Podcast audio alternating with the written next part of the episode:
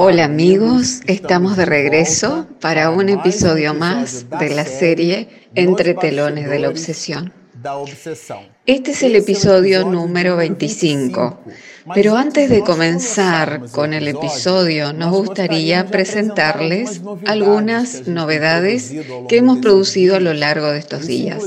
Y esto incluso explica un poquito nuestra ausencia en la producción de contenidos. Eh, nosotros fabricamos algunas alternativas nuevas para usted que nos asiste. La primera de ellas es la producción de podcasts.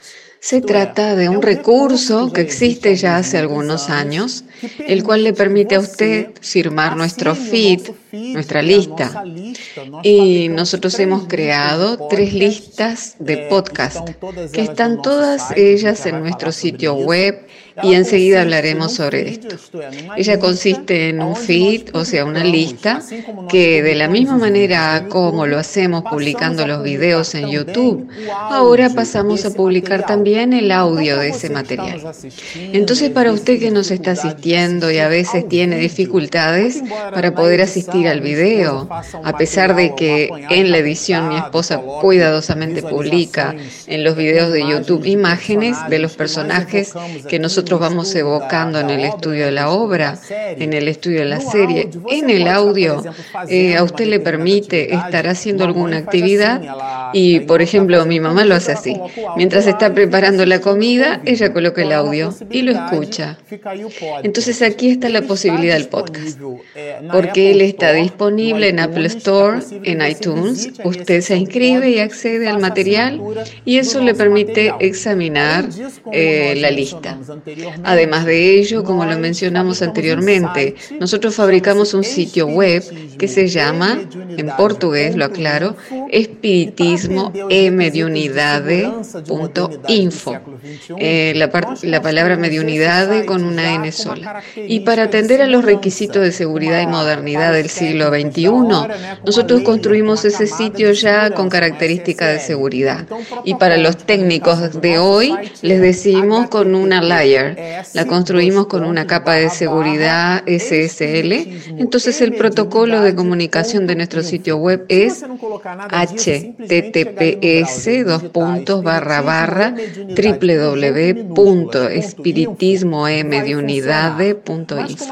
Pero si ustedes no colocan nada de eso, no importa. Ustedes pueden digitar en el browser simplemente espiritismomediunidade.info y accederán. Pero como pretendemos transmitir informaciones importantes y por cuestiones de seguridad nosotros ya pusimos a disposición el sitio web de manera segura. Allí ustedes encontrarán todo nuestro material, toda la explicación y un hecho nuevo, que es la publicación de nuestro aplicativo para las plataformas iOS, o sea, para quienes tienen iPhone de la Apple, cuyo sistema operativo es iOS, y para quienes tienen smartphones en la plataforma Android, o sea Google. Entonces, para esta plataforma de Google, él ya está 100% disponible. Y ahora, mientras nosotros grabamos este video, estamos viendo que aparece en Apple, en donde se hace la validación de nuestro aplicativo para disponerlo en la tienda mundial de Apple Store. Entonces, queda aquí nuestra sugerencia. El aplicativo, tanto en Apple Store como en Google Play, se llama Espiritismo en Mediunidad. Entonces, en el instante de la búsqueda para poder encontrar el aplicativo, usted usa simplemente la expresión Espiritismo en Mediunidad y usted encontrará el icono clásico de la M que nosotros lo usamos como identidad visual. Eh, pueden cliquear y hacer la instalación y acompañarnos. Allí está todo el material que venimos produciendo en el transcurso de este tiempo. Bueno, pero hoy continuaremos estudiando el final del capítulo 2 en este episodio número 25. Y nosotros separamos algunas partes del diálogo de Saturnino. Si usted lo recuerda, este capítulo segundo analiza el desarrollo de la reunión mediúnica, ahora en el mundo espiritual. El espíritu de la joven Mariana, que tiene por nombre Aldegundes, ella recibe la presencia de Guillermo, que es el espíritu obsesor de la familia, y él ahora está un poco aturdido porque el escenario se despliega dentro de una situación en la cual en la reunión anterior él se vio allí cercado de asuntos que no lograba entender muy bien. Y nuevamente, como ampliación de aquella, él se ve ahora en otra reunión que tampoco logra racionalizarla. No lograba razonar sobre aquello ni entendía lo que efectivamente estaba sucediendo. Él entonces se ve sorprendido y un poco aturdido allí y lo veremos produciendo esta reflexión. ¿Qué pasa? ¿Dónde estoy? ¿Por qué me veo obligado a hablar de lo que no es mi deseo informarles? ¿Y por qué tengo que oír lo que no quiero escuchar? ¿Quiénes son ustedes? Él permanece sin comprender aquella situación. Además, la propia doña Rosa Miranda insiste en mencionarlo, que a pesar de que ella era un espíritu un poco dolorido y angustiado debido a la circunstancia personal de dificultades familiares, ella allí acrisolaba un momento muy triste porque el marido se veía envuelto en juegos y volvía tarde y prácticamente desperdiciaba su salario en la ludopatía. Eso creaba una situación embarazosa muy grande para la familia. Y ella soportaba aquella dificultad y era como una especie de amparo espiritual para su familia. Entonces aquel aporte espiritual le permitía a doña Rosa tener un ancla con el mundo espiritual para que, bajo el amparo de Saturnino, lograr ese apoyo que se manifiesta en esta reunión mediúnica ahora extendida en el mundo espiritual. A pesar de toda la contribución de Doña Rosa, a pesar de que ella acompañaba el proceso, ella no comprendía la dinámica al 100% con la suficiente lucidez que se espera que tengan aquellas almas o que se espera encontrar en aquellas almas que vencieron la dificultad en sí mismas o que buscan vencer la propia dificultad, rescatando de lo alto la fuerza para continuar en ese camino a la superación. Pero por hecho por B, el espíritu de Guillermo no tenía la misma contribución, porque recordemos que él se presenta en esa reunión mediúnica pero hacía 100 años atrás que él había dejado la existencia corporal o se había desencarnado a través del suicidio. Entonces él se presenta en la reunión en una condición muy difícil y además de ello esa vibración tenaz de Guillermo en contra de Mariana a quien él la reconoce como siendo el de Gundes, le confiere a ambos una ligazón espiritual. Muy grande. Nuevamente aquí un punto de observación muy interesante, porque a pesar de que nutrieran entre sí el odio hacia el otro, uno al otro, y nosotros destacaremos algunos trechos del diálogo entre ambos, así nosotros podemos llegar a pensar que el odio aleja. Pero Joana de Ángel tiene una tesis que habla al respecto. Ella dice que el odio es el amor que se enfermó, porque el obsesor y el obsesado, en este caso eran, habían sido marido y mujer en una vida pasada. Entonces aquello que podríamos calificar como odio, como algo que aleja a ambos, esa vibración entre ellos los aproximaba, porque recordemos que cuando Guillermo se acerca a la reunión mediúnica, Mariana establece un enlace fluídico con él. No fue en vano que nosotros dejamos un único episodio para poder hablar únicamente de esos asuntos de imantación fluídica, de campo mental, de campo vibratorio, para que nosotros podamos entender el poder de la mente. O sea, como se dice por ahí, la felicidad o la, o la desdicha, somos nosotros que construimos esos valores dentro de nosotros en función de una potencia que poseemos. Ella es endógena, viene de dentro y esa potencia canalizada hacia el bien o hacia el mal establecerá así situaciones de crimen o situaciones de beatitud, de beneficio espiritual. Entonces, es el mismo espíritu el que decide el proceso de canalización de sus energías. Y aquí tenemos a dos almas que resolvieron canalizar sus energías de amor sus energías de crecimiento moral hacia crímenes espirituales, porque ambos poseen comportamientos de culpa. Y cuando él no entiende la situación en donde está y no comprende lo que está sucediendo, Saturnino le dice así, Aquí nos encontramos en un templo espírita de socorro a los que ya traspusieron el umbral de la inmortalidad y se acrisolan voluntariamente. Esto es muy interesante. Se acrisolan voluntariamente en la retaguardia dolorosa, cuando podrían ensayar los primeros vuelos hacia más amplias tentativas en la vida feliz.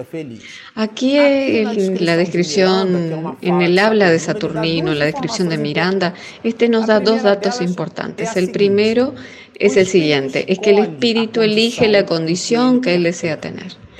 Y él como artífice de su futuro se ve allí, se observa recogiendo lo que él mismo plantó.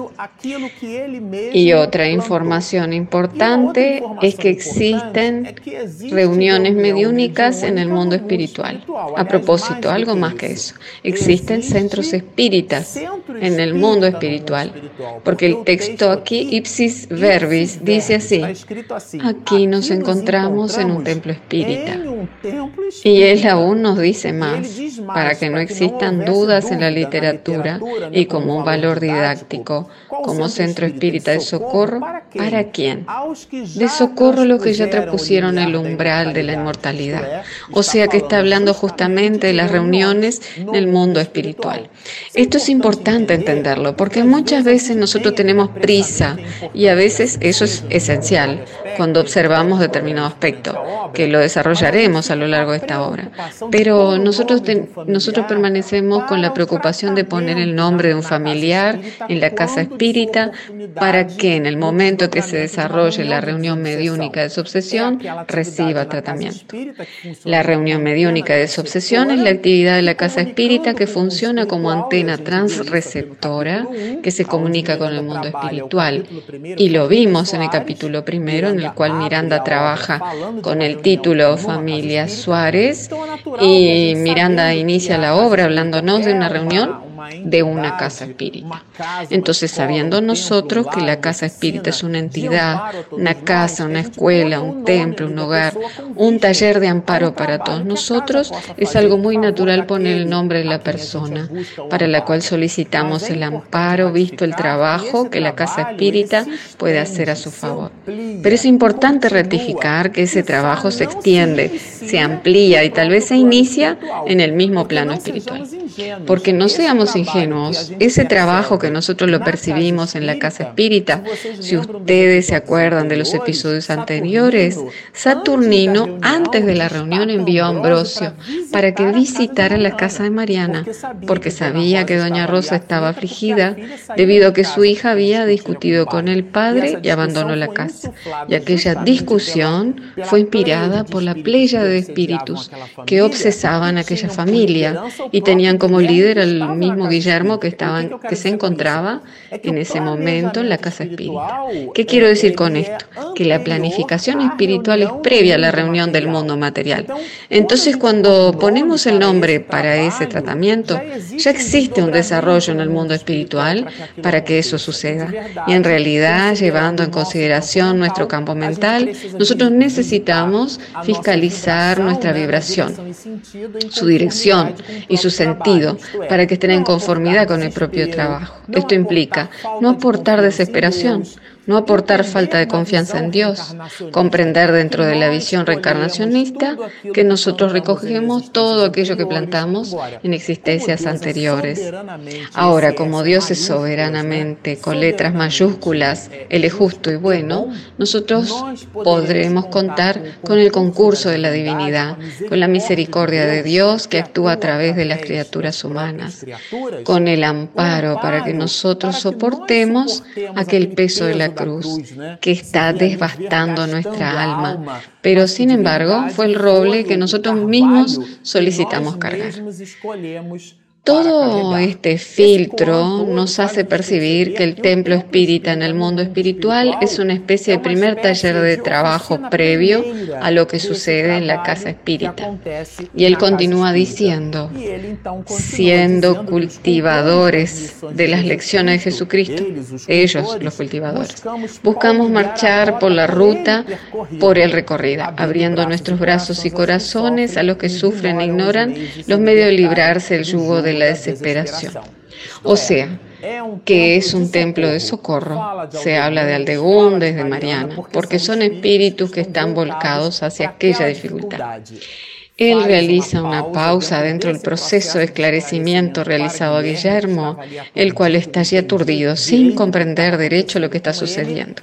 Y dice así, eh, la joven a su vez, amorosamente envuelta por su genitora, que es doña Rosa, Madre Mariana, que parecía transformada en una esplendorosa Madonna de ternura. Miren su situación de ella, ¿no? Gracias a los supremos dolores, que nosotros ya lo comentamos antes, soportados con amor y resignación, escuchaba, observen, señores, razonando con dificultad comprensible aunque prestando viva atención a la exposición. Entonces esto es lo que comentamos ya, que a pesar de ser un alma con un aporte de resignación ante las dificultades que se presentaban en su familia, a pesar de ello, no poseía el discernimiento cabal de las cosas. Ella acompañaba las aclaraciones, la dinámica, pero tenía, tenía a su hija en sus brazos porque Guillermo reclamaba por justicia. Él se colocaba como acreedor y hace hincapié en decir que Mariana en la posición de Aldegundes, como él la veía en su existencia pasada, era su deudora. Entonces continúa así Guillermo. Eh, por lo que se desprende, rugió el neerlandés, esto es un complot para hacerme desistir de ejecutar la justicia tanto tiempo aguardada.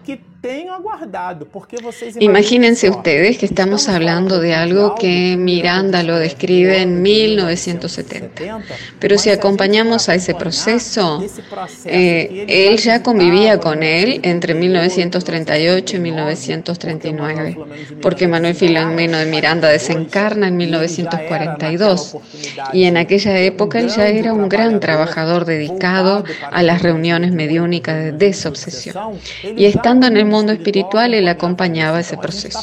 Entonces nosotros estamos hablando de una obra que cita un hecho que en teoría retrocede 30 años atrás en su, en su experiencia, pero al mismo tiempo surge esa situación 100 años atrás del escenario en el cual ambos se ven envueltos.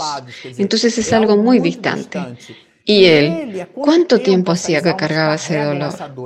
¿Cuánto tiempo hacía que ese espíritu planificaba su venganza? Estábamos escuchando a nuestro querido Di hablando sobre esos asuntos de la venganza, porque lo hizo en el cuarto movimiento Usted y la Paz, aquí en San Pablo, y él nos decía como metáfora que la venganza es semejante a una brasa muy caliente que la sostenemos en la mano. Agarramos a ese instrumento mortal casi, pero es una brasa. Y nosotros necesitamos sustentarla hasta encontrar al otro en el momento adecuado para nuestra revancha al cual tal vez tampoco lo encontraremos. Pero mientras no se la arrojamos, aquello continúa quemándonos la mano. Y este es el proceso del odio. Él consume continuamente a la persona. Y este es el panorama espiritual que se presentaba. Y él habla de justicia. Y entonces Saturnino recuerda. La justicia, respondió Saturnino, alcanza al infractor sin la necesidad de un nuevo verdugo. Él habla de que las leyes divinas son esos mecanismos que no dependen de las personas. Esto, señores, es una belleza, porque nosotros no necesitamos de justicieros. Además, observamos esto en la propia sociedad del siglo XXI. Personas que se autoeligen como justicieras, portadoras de la justicia. Nosotros, a pesar del largo tiempo transcurrido, aún no tenemos la condición efectiva para discutir sobre los procesos de equidad. Y tal vez por esa razón, la pregunta 13 del libro de los espíritus, cuando Kardec nos trae las cualidades de la divinidad, los espíritus presentan que ese proceso es un binomio, justicia y bondad. Porque en la balanza de nuestras acciones, cuando nosotros buscamos ser justos, no somos bondadosos. O cuando intentamos ser buenos y terminamos siendo buenitos, porque no tenemos la energía adecuada hacia los hechos, nos olvidamos de ese proceso. Entonces siempre nos falta alguna cosa, pero Dios está absolutamente equilibrado, Él es justo y bueno. Esa es la gran sabiduría, la divinidad. Y nosotros tenemos dificultades. Yo creo que es una ausencia de cognición moral para poder entender ese proceso. Pero por H o por B, aquí es el instante del diálogo entre Saturnino y Guillermo, en el cual él establece una condición adversativa, porque él habla de justicia. Y Saturnino le dice que la verdadera justicia es únicamente de Dios. Y Guillermo, el espíritu, confunde a Dios con Jesús y dice, eh, pero él era un Dios. Jesús perdonó. Él lo podía hacer porque él era un Dios. Esto aquí ya nos muestra una brecha. Ustedes saben que dentro del diálogo con los espíritus, cuando nosotros percibimos que el espíritu está cediendo o a través de sus propios dichos, él va permitiendo al orientador, al dialogador, un campo de observaciones más amplio. O olvidemos la reunión mediúnica, cuando entre amigos nosotros entablamos un diálogo y el otro está en una condición cerrada. Y después, a lo largo del diálogo, después de cinco o diez minutos, y, existen asuntos que llevan un año, dos años o la vida entera, y la persona no cambia su punto de opinión. Pero a excepción de eso, durante el diálogo la persona comienza a ceder, porque nosotros pensamos así, ceder no es una disputa de pulseadas intelectuales, en la cual se trata de alguien que alguien pierda y alguien gana, con los argumentos de las propuestas lógicas. No se trata de eso, sino que es cuando la persona percibe y dice, mira, no lo logro entender, no lo veo de esa manera. Entonces él dice así, observen, pero era un Dios, admitió airado, conforme a lo que, conforme a lo que enseña la religión. Y en ese momento saturnino nos hace percibir que Dios es la suprema inteligencia del universo, es el magnánimo, y Jesús es la primera y única expresión del primer orden de los espíritus puros que tenemos conocimiento sobre la faz de la tierra. Él es nuestro gobernador y tal vez sea por esa razón de que siendo la única gran y magnánima referencia que tenemos, para nosotros Él es algo que lo consideramos como lo más absoluto. Entonces tenemos la costumbre de decir que como no logramos seguirlo a Jesús en su plenitud, nosotros elegimos a aquellas personas que tienen algunos trazos de humildad muy superior al nuestro y nosotros buscamos ese comportamiento. Conocemos personas que tienen un trazo de simplicidad y no confundamos simplicidad con dejadez. Es simplicidad en su visión más completa y absoluta. Y así nosotros buscamos seguir ese comportamiento. Por la falta de comprensión de lo absoluto causada por nuestra ignorancia espiritual, espiritual, habiendo nosotros percibido la grandiosidad de Jesús sobre la faz de la tierra, es algo que lo digo entre comillas, natural, que lo confundamos con Dios. Pero aquí Saturnino lo aclara, Dios es Dios, es supremo y magnánimo, y nos aclara además que ese aspecto ha sido mal interpretado por parte de las iglesias, y menciona a Jesús como gobernador y amigo de todos nosotros. Pero él en ese momento nuevamente agrega una adversativa. Pero yo vivo un infierno, dijo con amargura, porque él estaba completamente convencido de su venganza. O sea, está bien, yo entendí que Jesús es todo eso, pero, y en mi caso, hablando sobre mí, porque recordemos que el espíritu había desencarnado a través del suicidio y él se presenta con la garganta completamente llena de pus, con las marcas de la cuerda que le aniquiló la vida. Entonces él dice, yo vivo un infierno.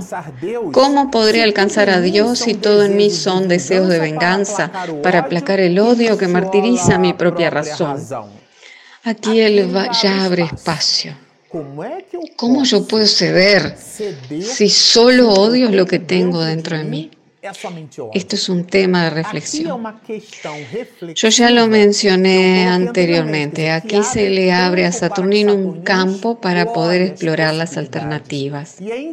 Y sobre ese verbete, sobre esa complexión que Guillermo le da a Saturnino, eso es lo que permite que se establezca un diálogo completo en el cual tanto Saturnino, perdón, eh, tanto Guillermo como, al, como también Aldegundes, Mariana, hacen sus catarsis, uno con el otro, diciendo, tú me traicionaste, tú me abandonaste, yo me suicidé por porque tú me deshonraste.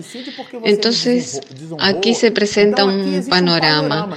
eh, y los espíritus dejan que ambos dialoguen. Y esto es lo que exploraremos en el episodio 3 y los percibiremos porque Miranda nos lo trae en esta literatura, en esta historia romance, que precisamente no existe un culpable, ni un acreedor ni un deudor, porque todos nosotros, insertos en la dinámica divina y depositando el tesoro de monedas en la vida, somos deudores y acreedores de nosotros mismos. Bueno, nos quedamos por aquí. La obra es una delicia, una maravilla y existen varios puntos a ser explorados. En el episodio de hoy les traemos a ustedes este material para sus reflexiones. Continúen asistiéndonos, estudiándonos por video, por audio, con sus comentarios. Síganos y mucha paz.